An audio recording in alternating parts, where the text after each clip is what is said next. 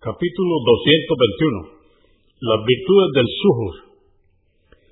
1229. Narró Anás, que Alá esté complacido con él, que el mensajero de Alá, la paz de Dios con él, dijo, tomad el Suhur, entre paréntesis, comed antes del horario del ayuno, porque ciertamente en el Suhur hay bendición convenido por Al-Bukhari, volumen 4, número 120, y Muslim, 1095.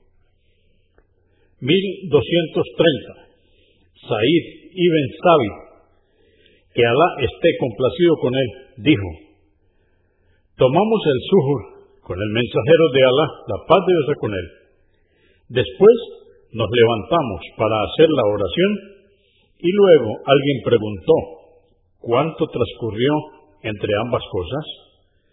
Dijo, el tiempo equivalente a la recitación de 50 aleyas.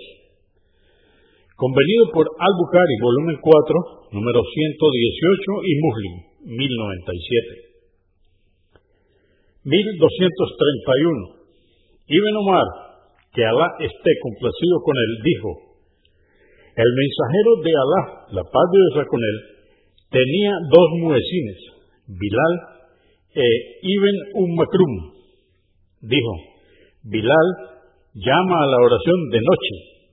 Cuando lo haga comer y beber hasta que llame a la oración, Ibn Ummakum dijo, entre ambos existe el tiempo que tarda en bajar uno y subir el otro para hacer el llamado. Convenido por Al-Bukhari, volumen 4, número 117, y Muslim, 1092.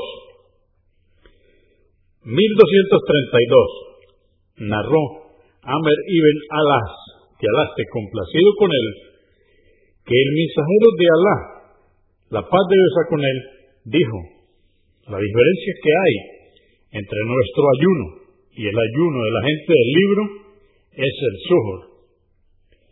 Muslim 1096, Abu Daud 2343, at-Tirmidhi, 709, An-Nasai, volumen 4, número 146.